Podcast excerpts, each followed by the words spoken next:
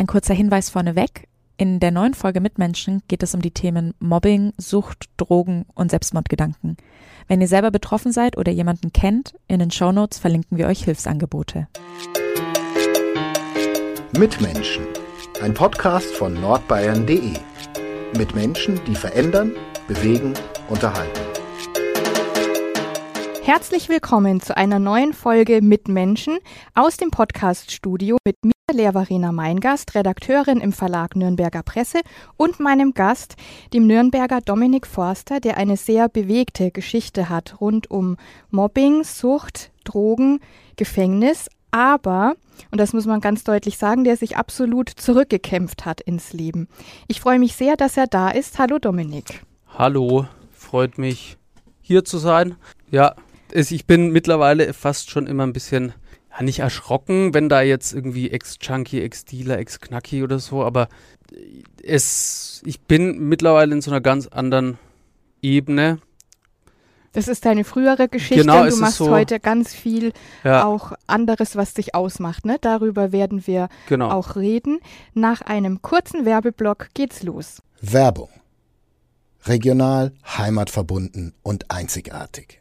Das sind die Geschichten hier bei uns im Mitmenschen-Podcast. Und die Philosophie der Pyrasser Brauerei. So unterschiedlich die Metropolregion Nürnberg mit ihren Mitmenschen ist, so vielfältig ist auch das Pyrasser Sortiment. Ob helles Bier, Pilz, Rotbier oder Schwarzbier, Radler oder alkoholfreies. Außerdem das erfrischende Wasser aus der Pyrasser Waldquelle, verschiedene Limonaden oder Schorlen.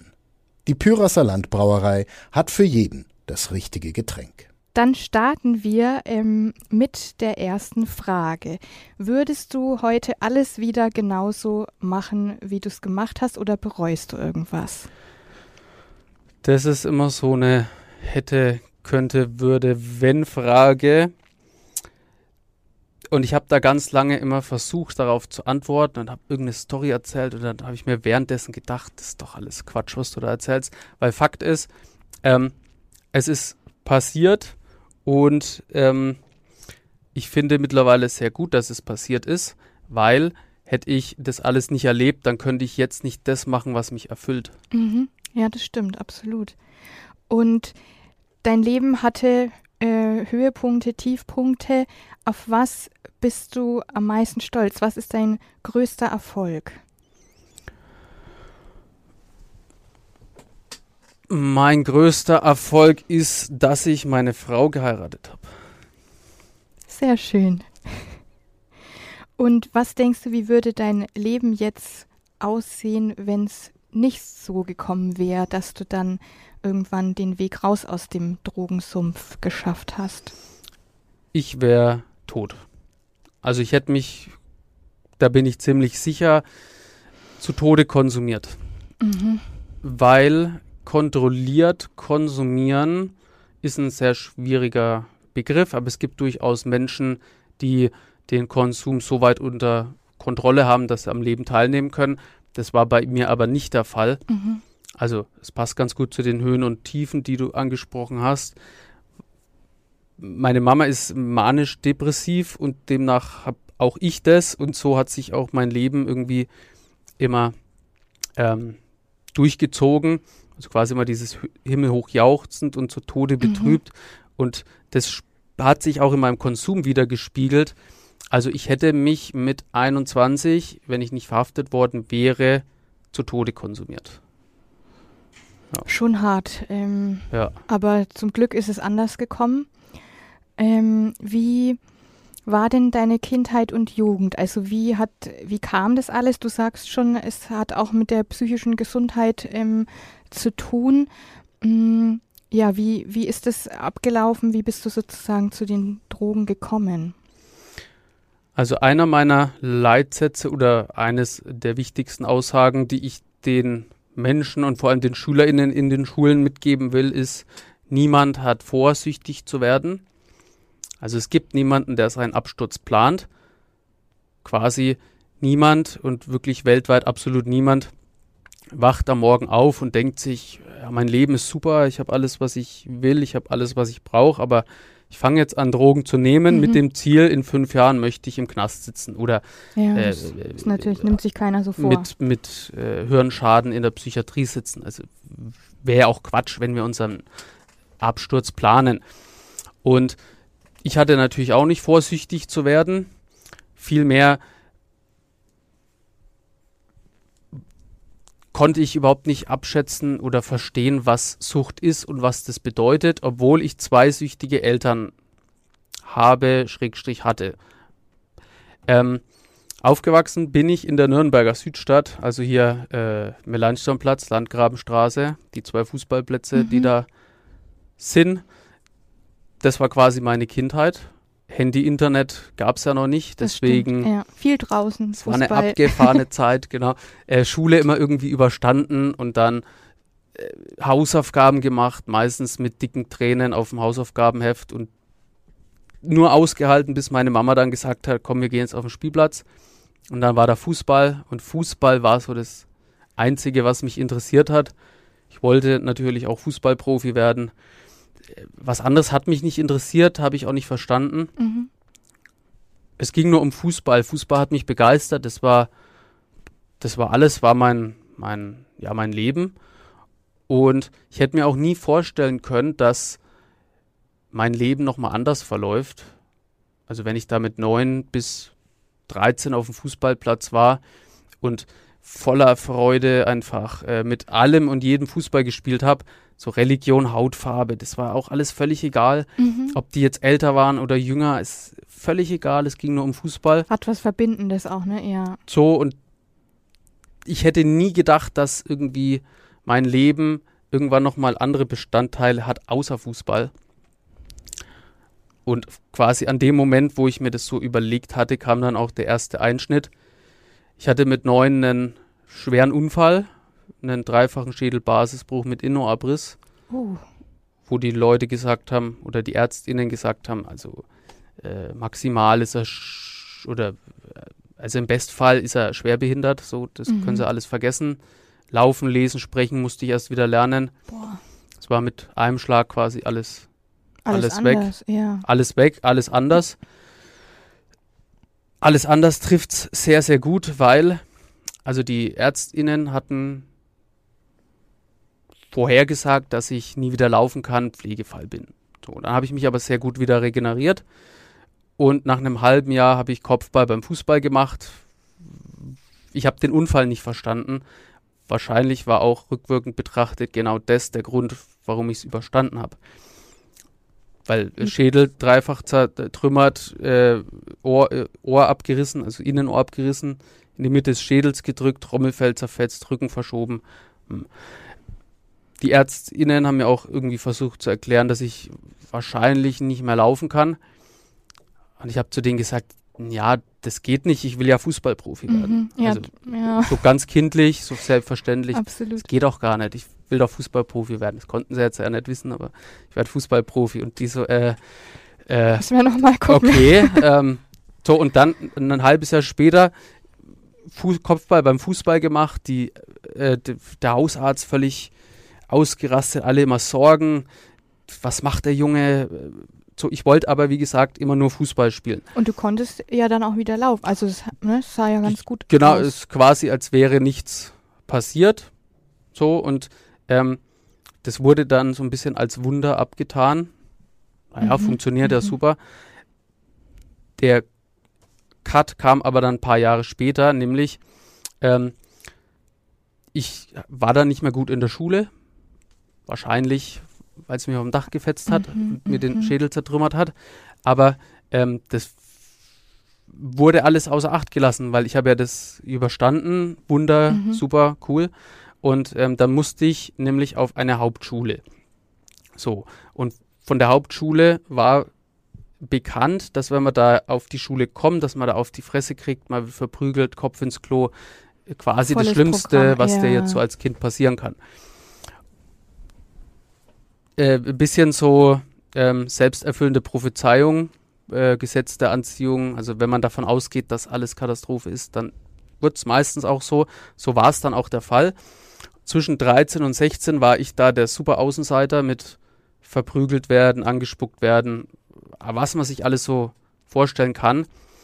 Und der Grund dafür war unter anderem, dass ich halt zwischen 13 und 16 eher aussah wie 10 bis 13. Also quasi Klein und klein, dünn, ja. ängstlich, hässlich, sage ich immer noch gern dazu. Wahrscheinlich wegen dem Unfall. Mhm. Ne, also was auch sonst. Macht er jetzt rückwirkend betrachtet äh, sehr viel Sinn, weil wenn mit neun mit einem Schlag erstmal alles weg ist und ich das dann erst wieder lernen musste, also Kinder, das ist ja eh cool bei Kindern, das wieder sprechen lernen, das hat nicht, das war dann nach einer Woche Mhm. wieder da, so Geht dann bisschen schwierig, eher, aber- ja. geht schon. Und ja, äh, das war aber, also so erkläre ich mir das vor allem, quasi so dieser, dieser Twist. Also es gibt ja eh Kinder, die sind mit 13 schon sehr weit, haben jetzt mehr Bartwuchs als Mhm. ich, sind irgendwie 1,80 groß in der siebten Klasse. Gibt aber auch die anderen. Und ich war eh der andere. Bei mir hat alles immer etwas länger gedauert. Plus der Unfall war ich natürlich perfekte Zielscheibe Mhm, das für stimmt. Dann für hast, alle. Dann hast du ja eine richtig schwere Zeit da durchgemacht und da gab es niemanden, der das gesehen hat oder dir irgendwie helfen konnte. Nee, ich äh, habe daraus auch ein Geheimnis gemacht, weil jetzt haben wir nämlich dann den nächsten ähm, Einschnitt oder? Einschnitt, Mhm. Clou, wie auch immer. Äh, ich habe meinen Eltern nichts davon erzählt, weil ich süchtige Eltern habe. Äh, also mein Papa ist Alkoholiker und meine Mama ist äh, medikamentenabhängig, weil sie eine Angststörung hat. Und dann wolltest du sie nicht zusätzlich belasten, ne? Genau, ich habe quasi mit zehn beschlossen, dass ich jetzt nicht der Grund sein darf, dass meinen Eltern schlecht geht. Mhm. Deswegen habe ich ihnen nichts erzählt, um ihnen nicht zur Last zu fallen. Ähm, was mir aber noch wichtig ist, meine Eltern haben sich allergrößte Mühe gegeben, dass es äh, mir und meinem Bruder an nichts fehlt. Sie waren super liebevoll, aber halt süchtig. Und ähm, das Bild möchte ich den HörerInnen auch mit auf den Weg geben, weil wenn man jetzt sagt süchtige Eltern, dann hat man immer sofort so, so Katastrophenverhältnis, so, irgend so eine Mhm. Messi-Bude und der, die, die Eltern äh, misshandeln die Kinder oder was man dann immer gleich so im, im Kopf hat. Und das war bei mir null der Fall. Also ich hatte super liebende Eltern, die aber leider an den Umständen ihres Lebens zerbrochen sind. Mhm. Mittlerweile ähm, ist mein Papa einfach ein Pflegefall. Es ist ein Wunder, dass er überhaupt noch lebt. Er kann aber nicht am normalen Leben teilnehmen. Und mit meiner Mama ist im Prinzip das Gleiche. So. Und als Kind habe ich denen nichts davon erzählt. Ich hätte mich aber auch nicht getraut wahrscheinlich, weil ich habe mich äh, LehrerInnen oder wem auch immer nie anvertraut Mhm. ich dachte ähm, dann auch, je öfter das passiert ist, dass das irgendwie ja, halt normal ist oder dass ich ne? jetzt dass man, dass das viele genau oder f- verdient, dann habe ich es halt verdient, weil die MitschülerInnen mir erzählt haben, hässlich und, und klein und äh, Kinder sind ja oft grausam, Mhm. äh, was die mir halt alles so erzählt haben, habe ich dann irgendwann geglaubt und es, in meiner Erinnerung ist so ein Bild, wie ich vorm Spiegel stehe und mir quasi also eine Liste mache, was die anderen an mir scheiße finden und dann habe ich die Liste mit dem ergänzt, was ich selber an mir scheiße finde und dann Oh wow. Mhm. dann äh, so, äh, und da ist ein Riesen und da ist ja alles falsch und schwierig und das habe ich ja dann auch wieder angezogen und demnach waren die vier Jahre keine gute Zeit. Klingt nach Tiefpunkt, ja, absolut. Und dann ähm, ist es so das Alter, wo man das erste Mal auf Partys geht und auch noch nicht weiß, wie viel man verträgt oder so. Oder wie, wie kam es dann dazu, dass du tatsächlich mit Drogen in Berührung gekommen bist? Ich habe mir dann irgendwann gedacht und irgendwann war dann mit 16, ich muss jetzt cool werden. Also äh, es gab jetzt auch irgendwie keine Lösung für diese vier Jahre, die habe ich mehr oder weniger halt ertragen. Mhm. habe mich dann in äh, meiner Freizeit in, in Comicwelten geflüchtet, in die Welt von Dragon Ball Z, äh, wenn das der eine oder andere kennt. Oder auch Karate Tiger, Karate Kid, also quasi immer in die Mhm. typische Heldenstory. Kleiner seltsamer Junge, den kann niemand leiden, der kann aber irgendwas sehr, sehr gut, Kampfsport, rettet dann dadurch die Welt und wird quasi zum Superhelden und wird von denen anerkannt. Die vorher auf ihn eingetreten haben. Genau. Ja. So, das dachte, bin ich. Ähm, war aber nicht der Fall. Und dann habe ich eben beschlossen, okay, ähm, du wirst jetzt cool, habe herausgefunden, was gilt als cool, bin dann relativ schnell in die Hip-Hop-Szene rein. Erstmal äh, Eminem 50 Cent, wobei ich nicht verstanden habe, was die erzählen. Ja, stimmt. So, Das da- hat man damals nicht Ja, verstanden. Gehört so. hat man es Und trotzdem. dann da, okay, cool, habe ich halt nachgemacht, was ich so gesehen habe. Dann bin ich auf eine Jugendfreizeit mit, habe da neue Leute kennengelernt. Die haben dann aber Agro Berlin gehört, also quasi der erste deutsche harte Mhm. Hip-Hop, quasi das Gegenstück zu, zum, zum US-Hip-Hop.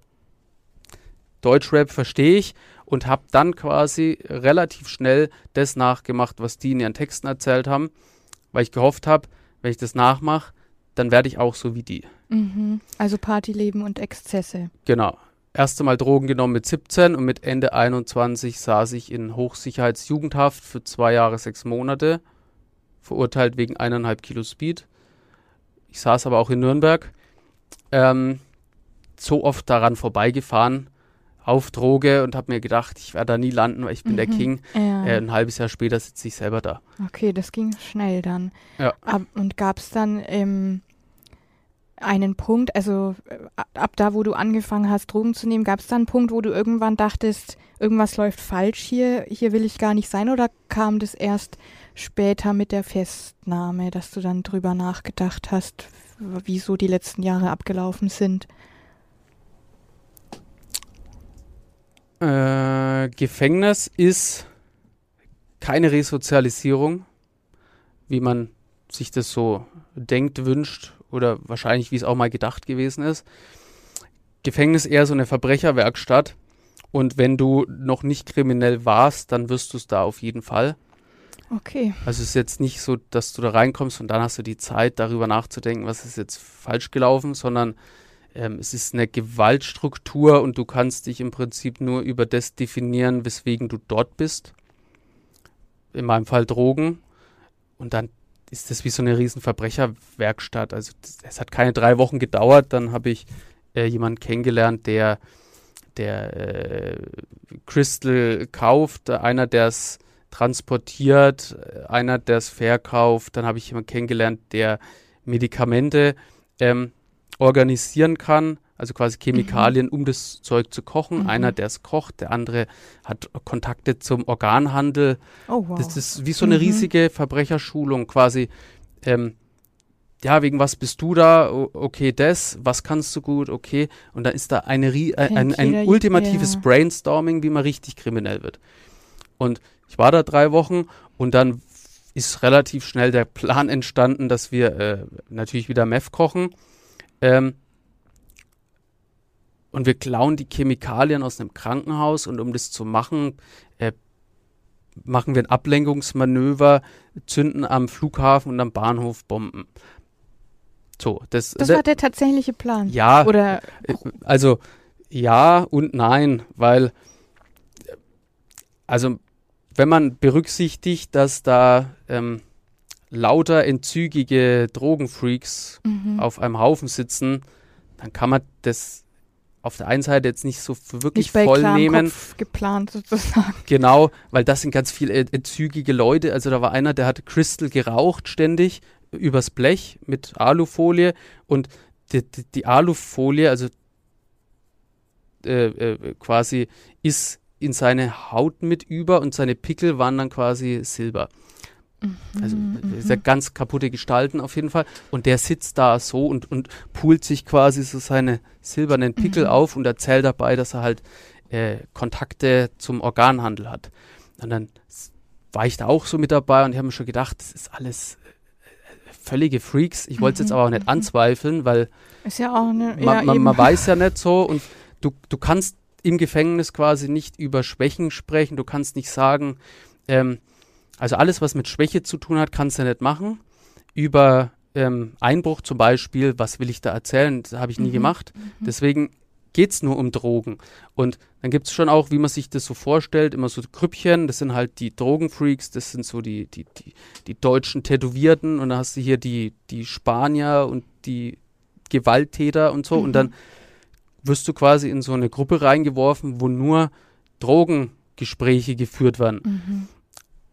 Und dann ähm, bist du noch keine zwei Tage da und sprichst schon darüber, was du tust, wenn du wieder draußen bist. Wahnsinn. Und dann geht so eine Art Gehirnwäsche los oder Beeinflussung, wenn man, wenn man möchte. Und das ziehst du dann zwei Jahre jeden Tag rein. Und dann bist du, wenn du rauskommst, völlig im Arsch. Ja, ähm, krass. Und, und, hast dann auch noch ein, Packen von 50 Schwerkriminellen. Ähm, die, die härteste, den härtesten Kontakt, äh, nur damit man auch mal noch so ein Bild hat, was da für Leute sind und auf was für Leute man trifft, war von jemandem, der gesagt hat, Bruder, scheiß auf Crystal verkaufen, wir verkaufen Sprengstoff an Terroristen. Da kriegt man richtig Kohle. Mhm. Also ja, völlig, ja. völlig absurd, ne? wenn ich das auch so erzähle. Das habe ich mit der, äh, mit meinen ersten Sätzen hier beim Podcast gemeint. Also wenn ich das immer so höre, ich weiß ja alles. Ich weiß auch, wie ich diesen Zettel hatte mit der Adresse von dem Typ, der Sprengstoff mhm. verkauft. Mhm. Also ob das alles immer stimmt, weiß ich ja nicht. Aber ich habe erstmal so eine Adresse von jemandem, der ja. Sprengstoff an Terroristen verkauft, weil er glaubt, das ist eine gute Idee. Das ist ein toller Lebensentwurf. So, da muss man sich auch fragen, was ist denn bei dem alles schiefgegangen, dass der irgendwann an dem mhm. Punkt ist. Mhm. Aber ich habe das erstmal und äh, es ist völlig absurd, krank und dieses Resozialisierung mhm. findet da nicht statt. Okay. Und wie bist du zu dem Punkt gekommen? Also du hast verschiedene Drogen genommen, auch gedealt und, ja. und dann äh, kam das SEK. Genau. Und du hast mit gar nichts gerechnet. Also als Dealer ist einem schon klar, dass irgendwann das Sondereinsatzkommando mhm. kommt und normalerweise äh, äh, macht man sich dann auch wie so in so einem Actionfilm so einen Plan. Ja, ich habe hier einen Koffer mit 30.000 in Bar und gefälschte Ausweise und äh, wie im äh, Film irgendwie. Ja, also ich wollte ja mein Leben auch immer so führen wie im Film, habe ganz viel dafür getan und irgendwann war ich nur noch im Film wollte dann da aber gar nicht mehr sein. Also es mhm. ist äh, so, so, Auf jeden Fall dachte ich, so, ich habe dann diesen Koffer, weil ich bin ja Schwerkrimineller, dann flüchte ich halt nach Mexiko. So. Ähm, das ist schon irgendwie absurd. Ähm, noch viel absurder wird es aber, wenn der Mensch, der dealt, gleichzeitig auch noch sein bester Kunde ist. Mhm. Also die Hälfte habe ich selber konsumiert, ein Viertel habe ich verschenkt also im Prinzip äh, war das Ganze schon zum Scheitern verurteilt. Und dann in, in Nürnberg klassisch im Nachtleben unterwegs und da die Drogen. Genau, hier so am Kohlenhof war mal so eine. Ich rede jetzt nicht weiter, die Leute wissen schon. Und dann gibt es ja noch eine andere hier, Nähe Dianaplatz, so die gängigen ah, ja. ähm, Orte, wo man so sein kann als feiernder Mensch, was jetzt nicht heißt, dass jeder der Truff ist, der mhm. da ist. Mhm. Aber ähm, halt schon der ein oder andere. Und da war ich natürlich auch und jeden Tag und ähm, durch das Verkaufen habe ich natürlich Geld eingenommen. Das war aber gar nicht so das Wichtige für mich. Es war eher so diese Anerkennung, weil ich quasi dann irgendwann Leute in meiner Bande hatte, mhm. ähm, die mir früher auf die Fresse gehauen haben.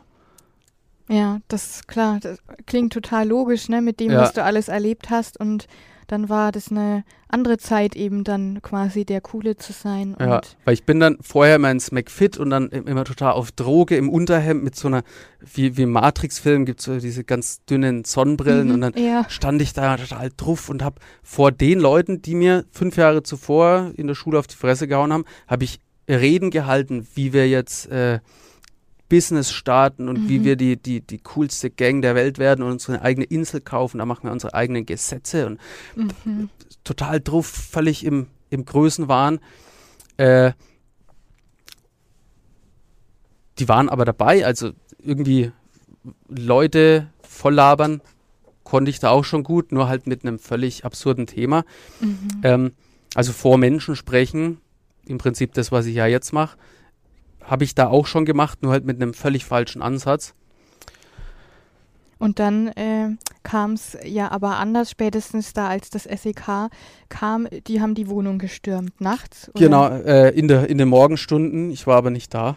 Ach so. Ja, so, ähm, ich will ja, also der Film wird eines Tages kommen, die Frage ist gar nicht ob, sondern wann.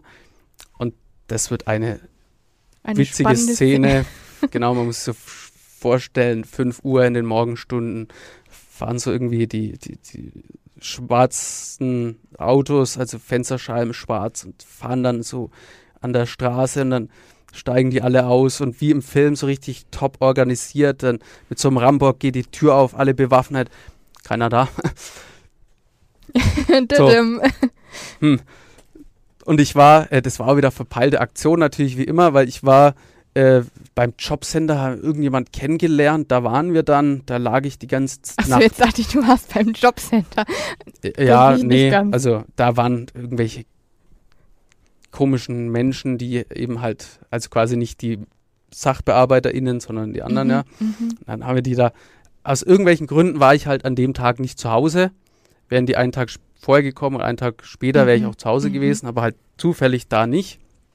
Und dann ruft in der Früh äh, ein Kumpel an, der in der Wohnung drüber gewohnt hat. Bei dem Ah. sind sie dann einmarschiert, der war auch zu Hause. Ach so, Den haben sie dann auch den hatten sie auch auf der Liste. überwältigt. Ah, Ja, die dachten, vielleicht bin ich ja da oben. ah ja, mhm. Hätte ja auch stimmt. sein können.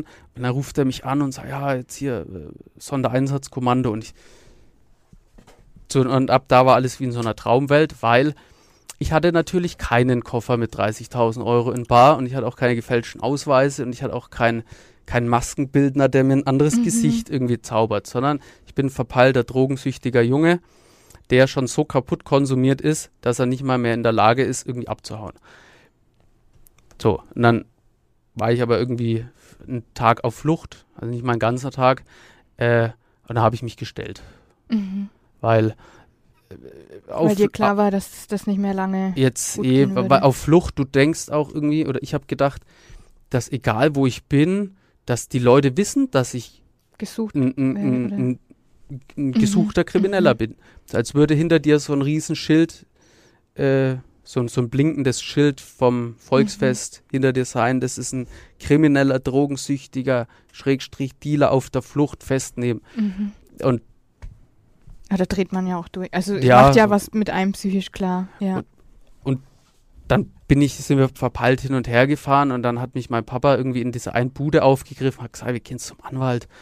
Und ich habe gesagt, nein, Mann, ich bin, äh, und dann bin ich aber irgendwann doch hin. Und der Anwalt, äh, der war so ein bisschen wie Saul Goodman von Breaking Bad, nur, also er hat sich so aufgeführt, aber er war total schlecht. Also völlig schlecht. Ich weiß gar nicht, ob das ein richtiger Anwalt ist oder war oder wo ich da auch immer gelandet bin. Auf jeden Fall hat er irgendwie so sein Jackett ausgezogen, dann über einen Stuhl gefeuert, hat gesagt, Forster, kriegt man hin, kein Problem. Ganz äh, wie Saul Goodman. Mhm. Dann dachte ich irgendwie, okay, äh, also da sage ich halt jetzt, dass ich hier Mhm. irgendwie Drogen verkauft habe und äh, weil zwei Kilo Speed standen im Raum und der hat es aber so äh, erzählt, dass ich gedacht habe, ich kann am Abend wieder heim. Mhm. Und dann frage ich ihn so, ja, was heißt das? Und er sagt, fünf Jahre, mehr nicht. Fünf Jahre. So, und dann war, dann holst dich so mit einem Schlag auf die Erde und du denkst, aha, äh, okay. Also es ist jetzt hier kein Spaß, was du die ganze Zeit gemacht hast und du bist auch nicht der King. Mhm. So wie das, äh, und das Mhm. versuche ich ja vor allem immer den SchülerInnen mit auf den Weg zu geben. Ähm, weil heutzutage ist ja irgendwie der Lebensentwurf von heranwachsenden Dealer werden, Hip-Hop-Star, beides ergänzt Mhm. sich ja auch super. So, und das ist der Lebensentwurf und ich habe das ja irgendwie auch versucht und ich kann denen aber sagen, ähm, es funktioniert nicht Mhm. es, es funktioniert einfach nicht. Erstens ist alles, was du fabrizierst, quasi scheiße und kommt irgendwann zurück. Und zweitens funktioniert es nicht. Es, es, es, gibt, es gibt nicht diese Realität von äh, Dealer im Anzug, die dann äh, die ganze Zeit Drogen verkaufen und, und Leute umlegen und, und, und die Kings sind, sondern äh, das macht einen ja auch kaputt, körperlich, genau, gesundheitlich. Auch die ganzen Drogen, die ich mir reingepresst habe, äh, haben mich, also am Schluss habe ich irgendwie 45 Kilo gewogen und äh, hatte eine Nebenhöhlenverätzung, habe mir die ganze Zeit Schleimfäden aus dem Rachen gezogen, habe mir im, im Paranoia-Wahn, habe ich mir äh, äh, mit einer Rasierklinge, mit einer glühenden, äh, imaginäre Käfer aus der Haut gepult, weil ich dachte. Käfer mhm. haben Eier gelegt und so völlig, Wahnsinn. völlig, völlig kaputt. Und alles halt mit dem, äh, beginnt mit dem, dass Drogen erstmal super geil sind. Also mhm. mein Satz ist immer, Drogen sind geil, machen dich aber kaputt. Mhm. Du kriegst nicht Drogen sind geil, ohne dass sie dich kaputt machen. Es ist eins. Und wären Drogen nicht geil, dann wird es ja keiner nehmen. Und niemand hat vorsichtig zu werden. So. Und haben damals die Menschen in deinem Umfeld das mitbekommen, gemerkt, haben sich da auch welche abgewandt oder sich Sorgen gemacht oder lief das so unter Radar? Ja, es gab Leute, die gesagt haben, du bist auf einem ganz falschen Weg, ähm, wir machen uns auch Sorgen. Es gab mhm. immer wieder Leute, ganz viele verschiedene, aber ich dachte, ich bin der King. So, was wollt ihr mir erzählen? Ich bin mhm. doch der King. Mhm. Also, und das ist auch schon wieder das Gefährliche oder das auch Absurde. Drogen, haben wir jetzt quasi schon gelernt, sind geil, machen dich aber kaputt. Jede Droge hat eine Funktion. Speed, Cokes, Crystal, das waren meine Hauptdrogen, wirken sehr selbstbewusstseinssteigernd. Also wenn du quasi diese Droge nimmst, vorher kein Selbstbewusstsein hattest, in der Schule verprügelt worden bist, dann nimmst du das und mhm. denkst, du bist der King. Mhm. Weil das macht die Droge mit dir. Die, die Droge ist nur dazu da, um das zu machen. Und das funktioniert. Demnach hat die Droge mir vorgespielt, dass ich alles unter Kontrolle habe. Also ich bin der King, King of Universe, deswegen wollte ich auch eine eigene Insel. Gleichzeitig zerstört die Droge mich aber. Die Außenstehenden sehen das. Hm. Nur man selber nimmt es nicht wahr. Ne? Teilen wir das auch mit und ich sage, wo ist das Problem? Ich bin doch der King. Ja. Äh, so, und dann äh, entfernen die sich und irgendwann bist du dann nur noch mit Leuten umgeben, die mindestens genauso kaputt sind wie du.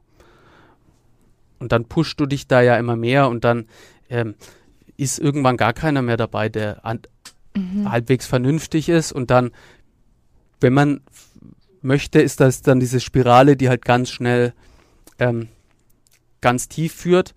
Und ein Zeichen von diesen chemischen Drogen ist eben auch, wie schnell es geht. Also so auf Heroin hast du oft Drogenkarrieren so über 30 Jahre oder AlkoholikerInnen mhm. ja auch. Aber chemische Drogen gibt es auch Leute, wo das äh, über einen längeren Zeitraum stattfindet, aber es ist vermehrt einfach genau das, was bei mir passiert ist. In kürzester Zeit völliger Hirnschaden, ähm, das Leben völlig runterrocken. Ja, also. Steile Karriere nach unten quasi. Genau. Es geht erstmal steil bergauf. Ähm, ich vergleiche es immer mit, einer, mit einem Raketenflug. Also mhm. jeder hat ja schon mal eine Silvesterrakete gezündet. Zeitgemäß macht man das jetzt natürlich nicht mehr, aber wir, wir kennen das ja alle. Ja. Und äh, Rakete zündet man an. Dann kann man ja zuschauen, wie diese Zündschnur abbrennt. Dann startet die Rakete mit einem super Karacho und je höher die Rakete fliegt, umso besser wird alles. Also je mehr Drogen du nimmst, desto mehr geil ist alles. Rakete explodiert aber. Und mhm. das, was dann dann ist vorbei, ja. Zurückkommt auf die Erde, ist halt dann einfach nur der verbrannte Scheiß, der übrig bleibt. Und wann kam dann bei dir doch ein anderes Leben? Du hast es vorhin beschrieben, im Gefängnis äh, ist man ja dann auch eher noch von Leuten umgeben, die im gleichen Boot sitzen oder denen es noch schlechter geht.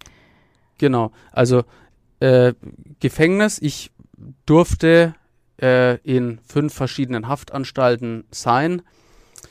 Also in gewisser Weise habe auch ich so meine Weltreise äh, hinter mich gebracht weil ich ganz in kurzer Zeit ganz viel Einblicke dort hatte. Ich glaube, ich war auf 18 verschiedenen Gängen in 30 verschiedenen mhm. Zellen, habe ganz viele Menschen kennengelernt. Wow. Äh, in zwei, in zweieinhalb genau, Jahren. Genau, so ja. äh, sogar weniger, weil ich dann ähm, nach Halbstrafe auf Therapie bin. Da mhm. habe ich wieder neue Leute kennengelernt, unter anderem den Sprengstoff-Freak. Und habe ganz viele Leute kennengelernt und Erwachsenenhaft kommst du gut durch. Wenn du jetzt kein auf dicke Hose machst, wenn du jetzt kein Verräter bist oder wenn du jetzt keine äh, Kinder oder Frauen vergewaltigt hast. So, das ist quasi so der Rahmen im Erwachsenenknast.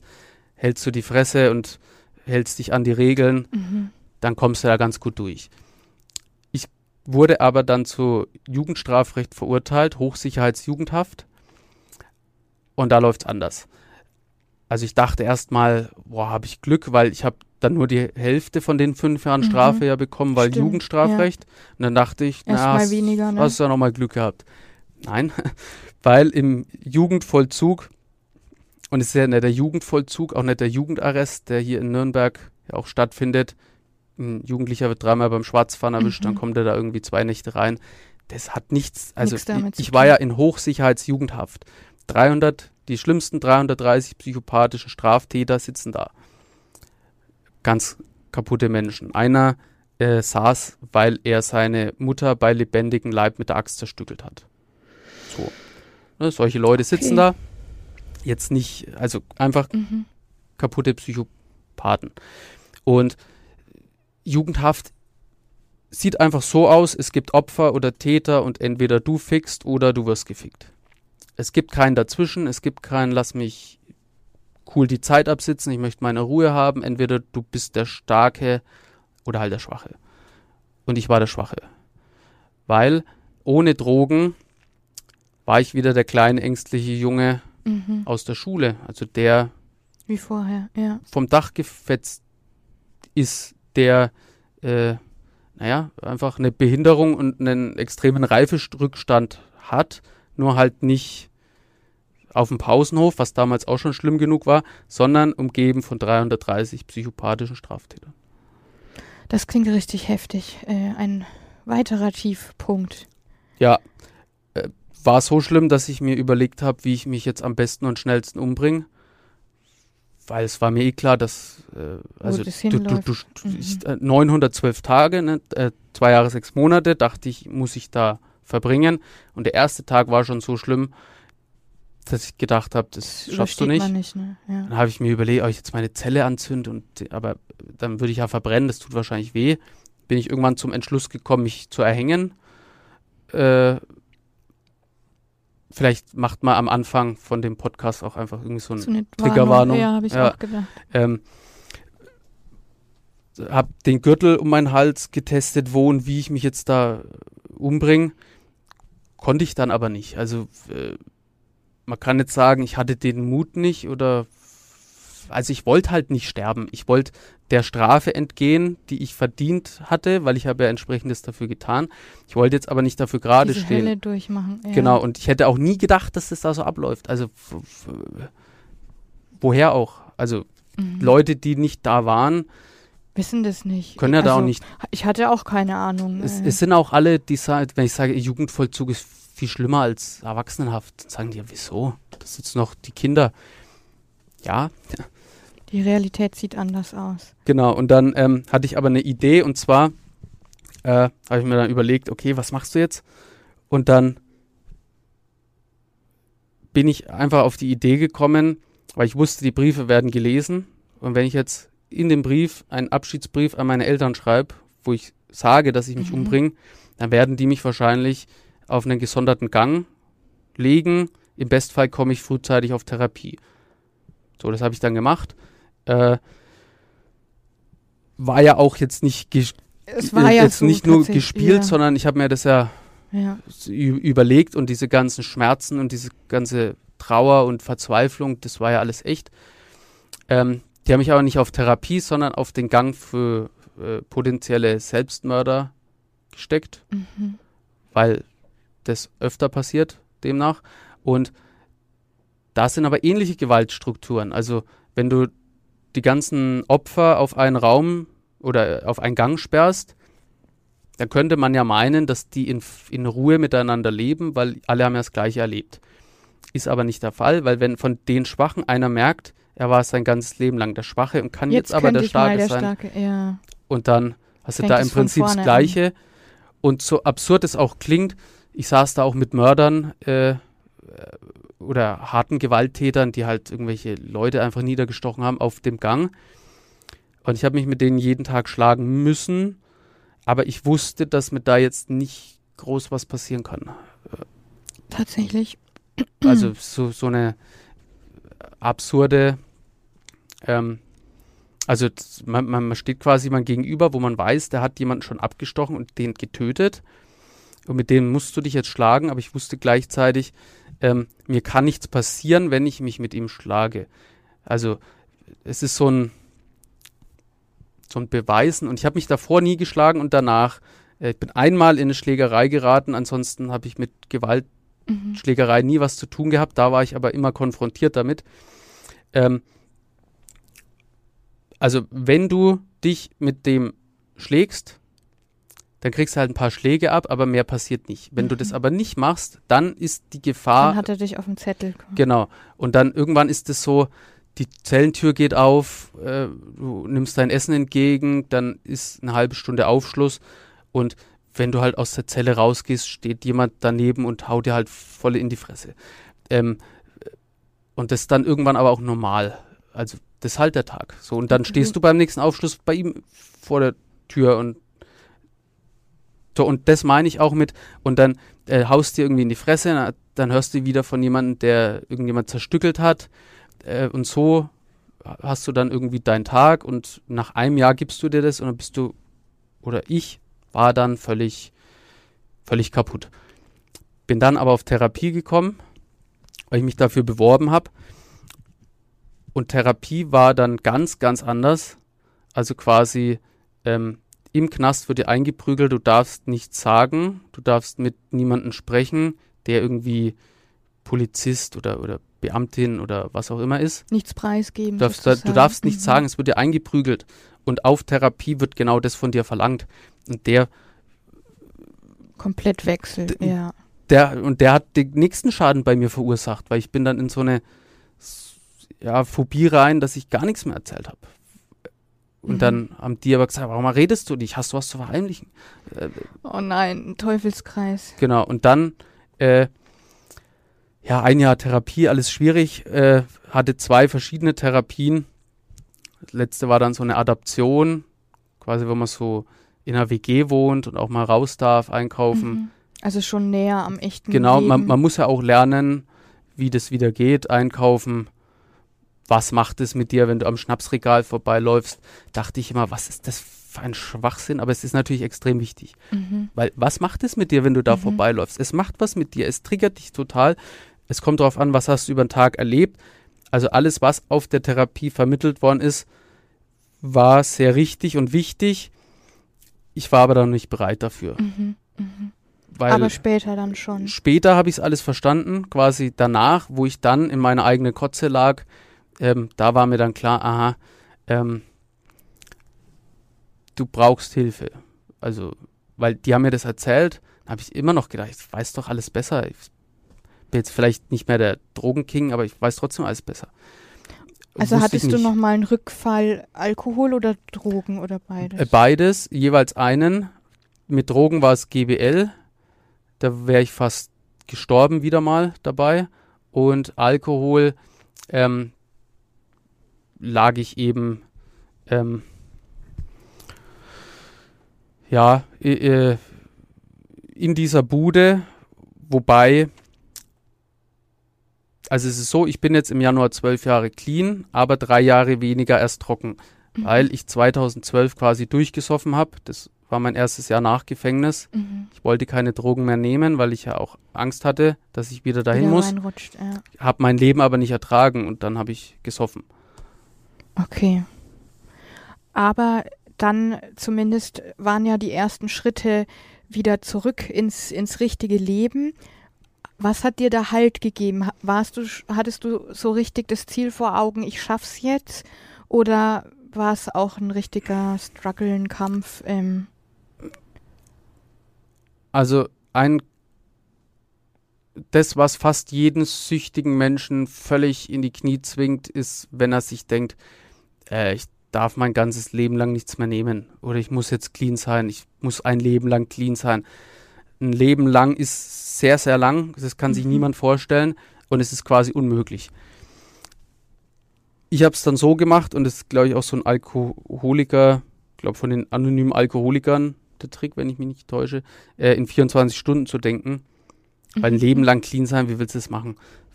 Keine Chance, aber 24 Stunden sind machbar. Und Mhm. an die 24 Stunden kannst du ja wieder 24 Stunden dranhängen. Okay. Ich hatte kein Ziel, ich wusste aber, wo ich nicht mehr hin will, nämlich in Mhm. den Knast und diesen ganzen Das Scheiß. Wieder. Und dann habe ich quasi das erste Jahr 2012 überbrückt, auch durch Saufen und äh, wusste, also rückwirkend betrachtet, frage ich mich, was, also wie, wie hast du das geschafft? Mhm. Und Antwort ist, es nicht. aushalten. Also ich habe es Okay. nur ausgehalten. Mhm. Ich habe gehofft, dass irgendwann irgendwas kommt. Und das irgendwann irgendwas war dann eine Alpenüberquerung von Deutschland nach Italien über die Alpen mit dem Norbert Wittmann von der Mutra. von der Drogenberatung. Der ist jetzt auch Geschäftsführer, war früher mein Therapeut. Mit, er hat auch gesagt, geh doch mal mit in die Schule. Ähm, also sprich, diesem Mann, Menschen verdanke ich mein Leben, weil er mich da mitgenommen hat. So, dem war auch egal, was hast du für Vorstrafe. So schön, dass du da bist. Ich habe den beim ersten Gespräch kennengelernt, dann bin ich in sein Büro und da hat er die ganze Zeit so gestrahlt und super geile Nummer, dass du da bist. Ich dachte, der verarscht mich. So, so, der, hat die ganze Zeit gelacht, der hat sich die ganze Zeit gefreut. Ich habe mir gedacht, warum freust du dich die ganze Zeit? Das ist doch alles scheiße. Wa- Was, was, äh, also ich Was konnte mir Gutes nicht kommen? erklären, warum der Mhm. so positiv ist. Mhm. Und genau das war aber das, wo ich dachte, an dem muss ich halten. Mhm. Egal, was der Mann von dir verlangt, du machst es. Wenn der Mhm. sagt, du bist jetzt ein halbes Jahr clean, um da mitzugehen, dann machst du es einfach. Weil er, auch der Erste war, der mir nicht gesagt hat, das ist doch alles scheiße und da rückfällig und mit Alkohol saufen, du sollst doch clean sein, sondern als ich ihm von meinem Alkoholrückfall an Silvester erzählt habe, hat er gesagt, also ich habe ihm erzählt, ich habe zwei Flaschen Wodka gesoffen und dann sagt er, cool, weil ich habe die zwei Flaschen Wodka gesoffen, um kein Kokain zu ziehen. Mhm. Und jeder hätte gesagt, zwei Flaschen Wodka, bist du verrückt, der Rückfall, du Mhm. hättest wissen müssen, Berlin, da hättest du ja gar nicht hinfahren dürfen, hast du gar nichts gelernt, so Mhm. die Spirale. Mhm. Und der hat gesagt, super Leistung, es ist ja Wahnsinn, weil Koks ist ja deine Droge gewesen. Ich kannte den zehn Minuten, irgendwie, das hat er schon so. Mhm. Und dann hat er gesagt, das lag vor dir und du hast aber geschafft, das nicht zu ziehen. Das ist doch ein Erfolg. Und damals hatte ich Gänsehaut, jetzt habe ich auch Gänsehaut, während ich das erzähle. Ich dachte mir, Ich auch. verrückter Mann, an Krass. den hältst du dich. Dann bin ich mit dem über die Alpen. Im weitesten Sinne habe ich da ja gelernt, ähm, es ist egal, wie weit so ein Ziel weg ist, wenn du immer einen Fuß vor den anderen setzt, dann erreichst du das. Darfst halt nicht aufhören, einen Fuß vor Mhm. den anderen zu setzen.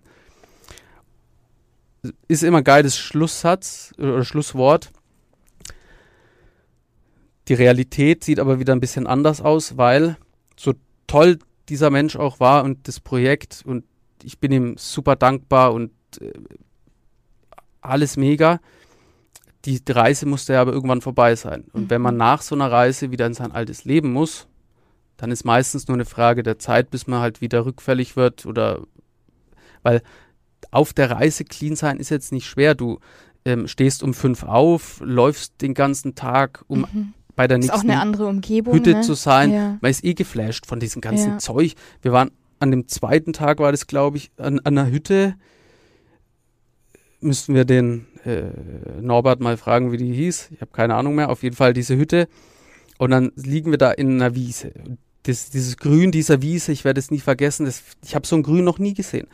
Äh, dann ist da ein, ein türkiser Bergsee, so da, dann Mhm. hast du die Berge und die Sonne geht gerade unter und diese Berge, die ja irgendwie so ein tolles Grau haben, funkeln dann nochmal rot und glitzern und äh, dachte, was ist, also. Paradies. Wo, wo, Auch ein Hai, aber kein. das, also ich dachte, ich bin äh, völlig auf LSD und, und Ding. Und dann ist da ein, ein Schwarm weißer wilder Pferde rumgelaufen. Also kamen zehn Pferde einfach, weiß, riesig, sind da um diesen Teich rumgetanzt.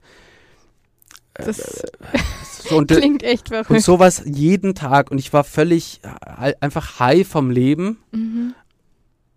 Und dann aber nimmt man dich, ist ja auch logisch, äh, Norbert Wittmann kann jetzt nicht mich ein Leben lang betreuen, so, Du warst nicht in Watte gepackt, ne? sondern ja. ich musste ja wieder zurück in mein Leben und wenn da Schulden warten und du keine Perspektive hast und du keinen Job kriegst und alles irgendwie scheiße ist, dann ist ja nur eine Frage der Zeit, bis es einen wieder erwischt. Und dann habe ich die Liebe meines Lebens kennengelernt. Die hat dich dann auch nochmal gerettet. Ja.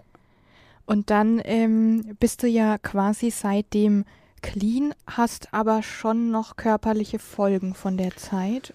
Ja, wobei, also je länger ich clean bin und clean sein heißt eben völlig clean, also keine Drogen, kein Alkohol, kein Rauchen, äh, mittlerweile kein Fleisch, wenig tierische Produkte, wie es möglich ist und so weiter. Ähm, wo ich jetzt nicht sage, das ist der Weg zum Clean sein, das ist mein Weg, Mhm. es gibt so viele verschiedene Wege, aber es ist für mich sehr wichtig, dass ich ähm, mit meinen Werten übereinstimmend lebe und eben von Jahr zu Jahr mehr Klarheit wieder zurückbekomme. Also je länger ich clean bin, desto besser geht's mir. Und Jetzt war ich so begeistert von dem, was ich gesagt habe, ähm, dass ich vergessen habe, was die Frage war. Im Prinzip ähm, sind wir bei dem Punkt, also dass du noch körperliche Folgen hast, das war ja, Ja. die Frage. Ja, ja, genau. Ähm, also zwölf Jahre clean mit meinen bestimmten Werten, also quasi so. Ähm, und in der Zeit habe ich mich gut regeneriert, weil ich glaube, dass der Körper ein Wunder ist und er sich gut regenerieren kann, wenn man ihn lässt. Mhm. Also wenn ich jetzt aufhören will mit Drogen und stattdessen Alkohol konsumiert, dann kann der Körper sich ja nicht regenerieren. Und das hat über die Jahre sehr gut funktioniert. Körperlich, äh, also ich habe eine empfindliche Magenschleimhaut, das mindert jetzt natürlich meine Street Credibility, aber ich, ich habe eine empfindliche Magenschleimhaut, das habe ich im Sommer erst wieder festgestellt. Äh, ansonsten hat sich mein Körper echt gut regeneriert. Psychisch hatte ich eine posttraumatische Belastungsstörung, Depression und Panikattacken. Und das wird auch immer besser und immer weniger. Depression habe ich immer wieder mal noch so einen ähm, ja, Rückfall, wenn man so möchte, wenn schwierige Ereignisse passieren, zum Beispiel Pandemie. Ich Mhm. habe es geschafft, mich mit meinen Live-Auftritten in den Schulen selbstständig zu machen. Kommt Pandemie von einem auf den anderen Tag, Lebensgrundlage Mhm. weg. Schwierig. Ja. Darf ich da gleich weitermachen? Weil ähm, ja. mir, mir, also Lebensgrundlage weg, zack, und dann, weil das ist auch so äh, ein, ein, eindringlich, also Lebensgrundlage weg. Ich komme in De Depressivfilm wie so eine Decke, die sich über mich legt und einhüllt und lähmt und Mhm. Trauer in mir hochsteigen Auslöst, lässt, ja. auslöst. Und äh, dann habe ich mir irgendwann gedacht, okay, du musst jetzt die Zeit nutzen. Dann habe ich Buch 3 geschrieben, 600 Seiten, an den Verlag geschickt. Die haben gesagt, das ist scheiße. Das stimmt, wir haben noch gar nicht über deine ersten zwei Bücher Ja. geredet. Also an der Stelle kann man sie, finde ich, schon mal erwähnen. Ähm, genau, zwei Bücher, ähm, Klar und ähm, Klar kommen. Ja. Das eine ist mehr so die Vorgeschichte. Genau, das Kristallklar ist quasi bis Gefängnis. Also äh, Kristallklar hört quasi da auf, ähm, wo ich aus Therapie rauskomme. Und das Klarkommen geht genau da weiter. Mhm. Okay, und dann kam Buch 3. Und dann habe ich gedacht, jetzt schreibst du Buch 3, weil äh, Pandemie und muss ein Erfolg werden und Verlag hat gesagt, das ist scheiße, das, das, das geht nicht. Also alles, was ich da geschrieben habe, war irgendwie wirr, äh, Quatsch. Nächster Depressionsschub. Und dann habe ich äh, hier irgendwie so einen Post gesehen, äh, das chinesische Schriftzeichen für Krise, das sind so zwei Symbole und das hinterste einzeln stehend bedeutet Chance. Mhm. So, okay, halt wieder so ein Motivationsgelaber. Aber es ist schon so. Weil aus dieser Krise habe ich eine Chance gemacht und nämlich ein digitales Programm entwickelt, welches die Problematik der Drogen an den Schulen löst. Mhm. Das ist eine Riesenleistung, also. Ja. Und du hast viel Erfahrung ja vorher schon gesammelt, auch weil du Präventionsarbeit ganz viel machst und an Schulen gehst und von, von deiner Geschichte erzählst.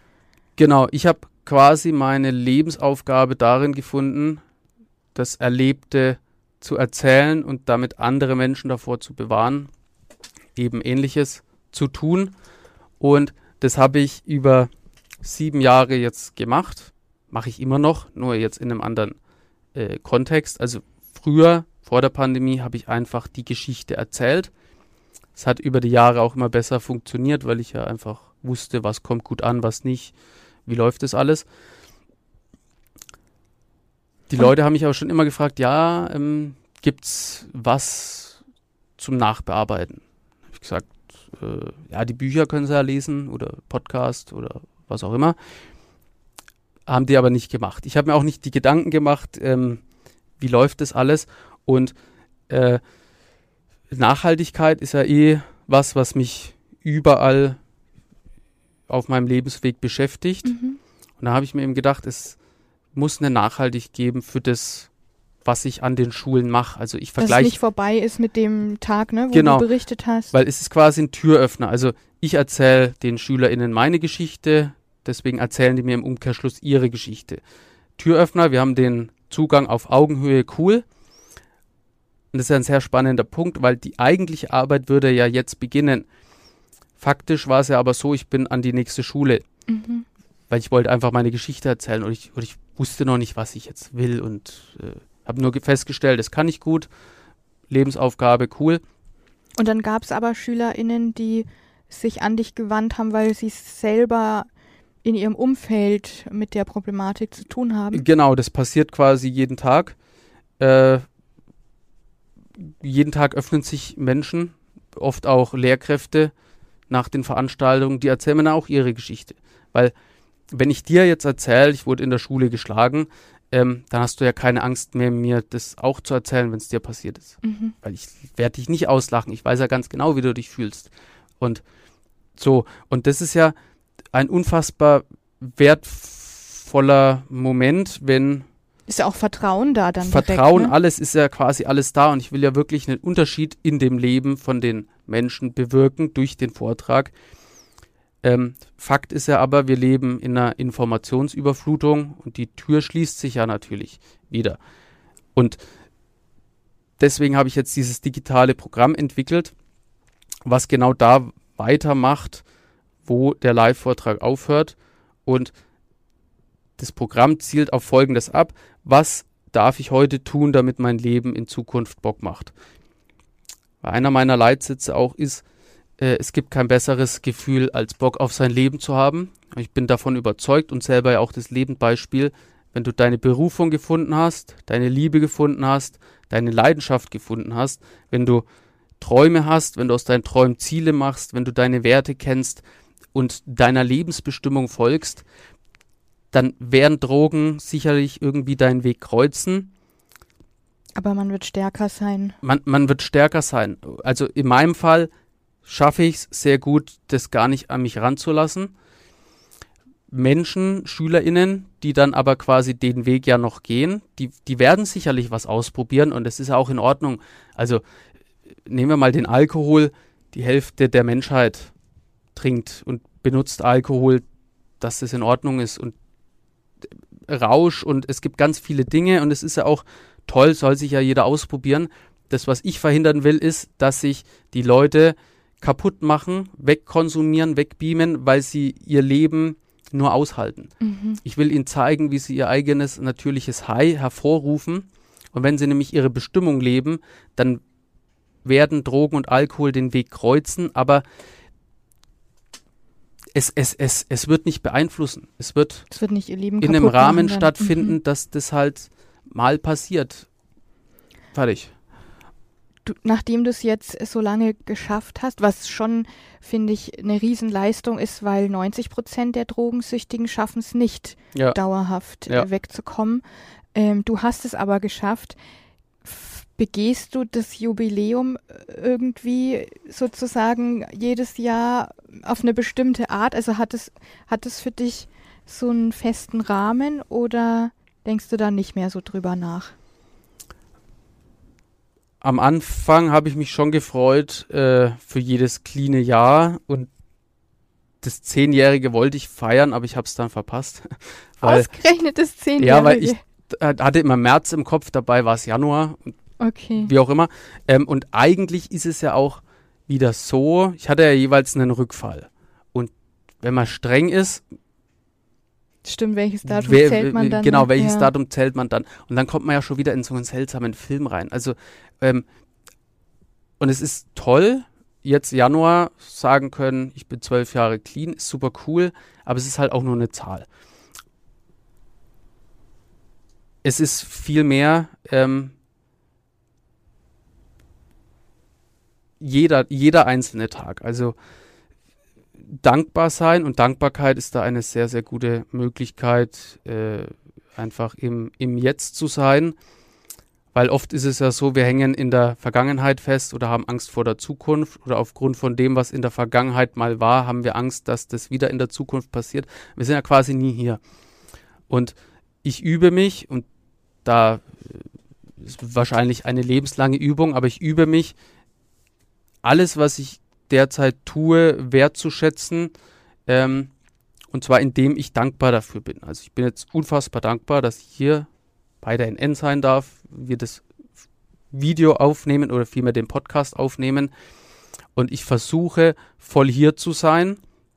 Und so versuche ich das quasi immer aneinander zu reihen, weil sonst besteht die Gefahr, dass ich mir denke, ja, okay, ich äh, muss, darf das 13-jährige Jubiläum feiern, aber ähm, dieses in der Zukunft hängen Mhm.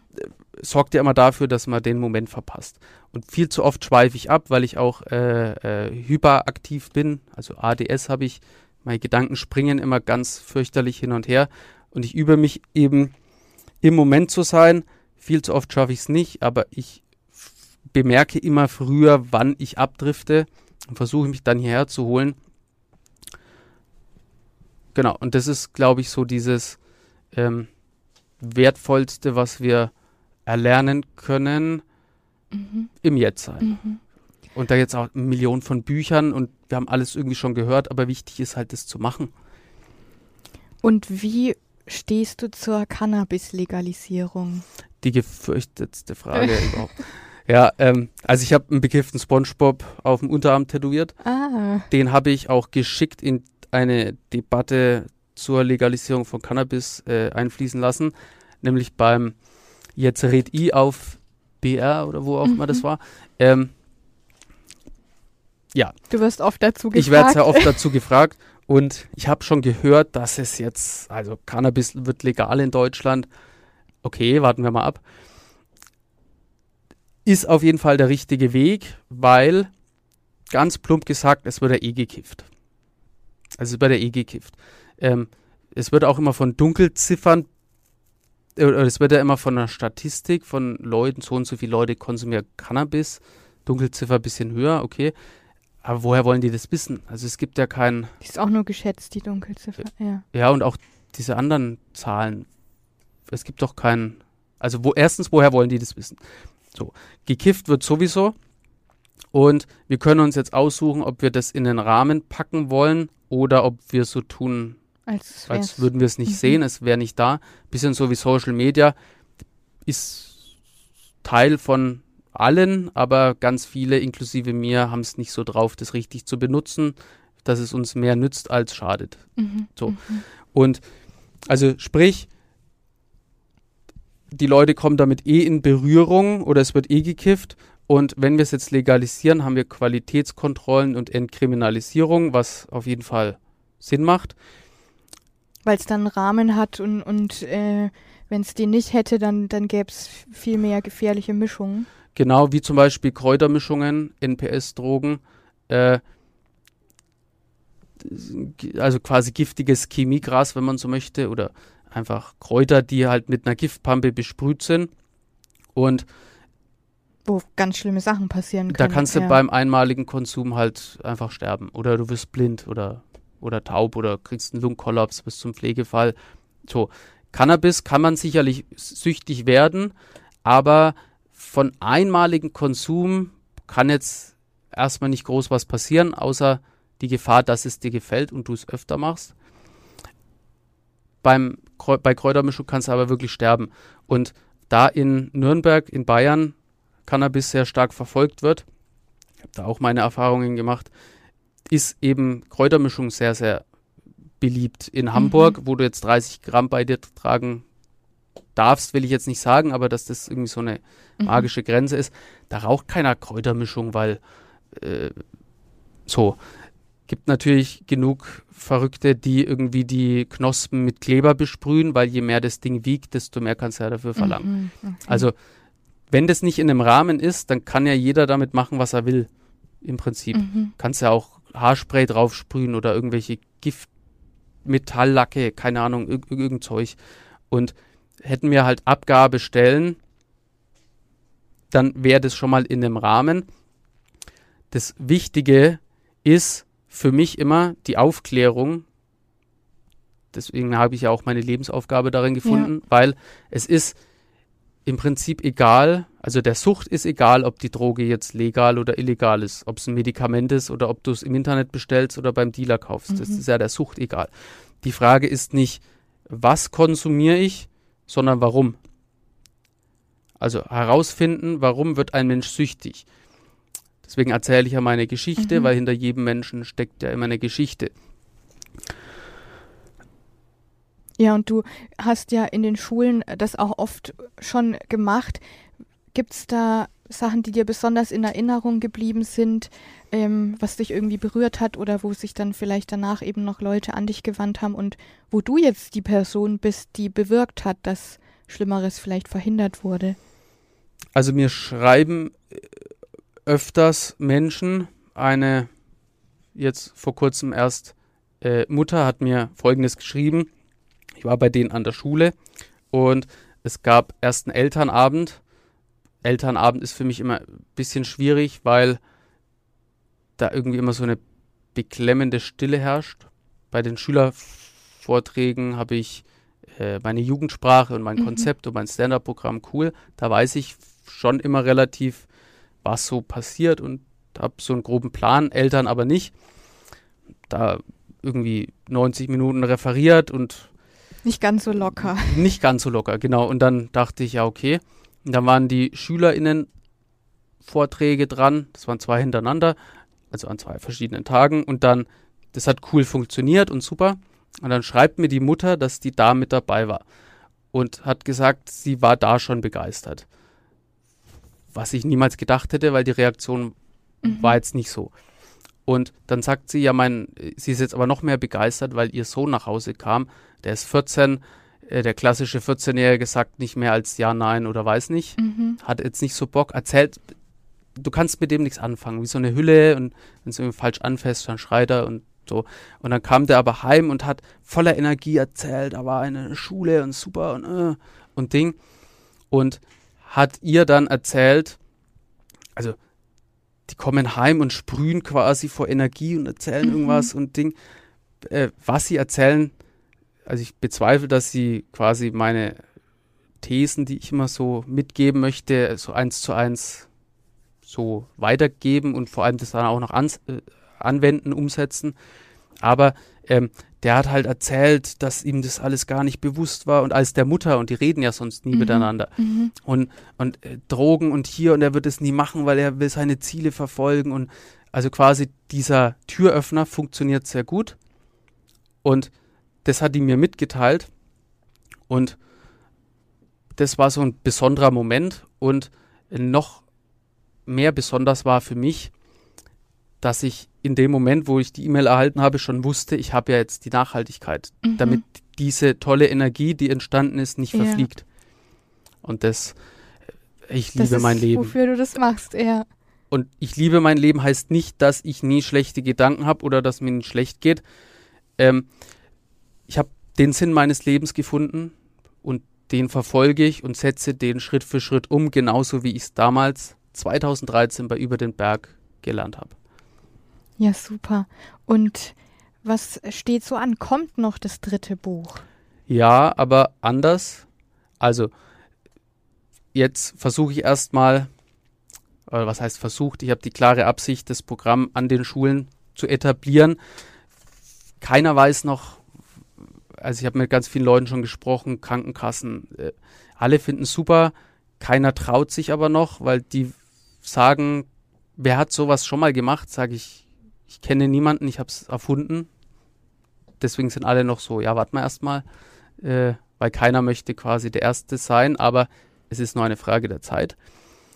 Das wird etabliert und im Januar äh, kommt ein neuer Podcast von mir. Natürlich High heißt er und geht darum, wie man sein eigenes natürliches High-Gefühl hervorrufen kann und ist quasi die Ergänzung zu dem digitalen Programm.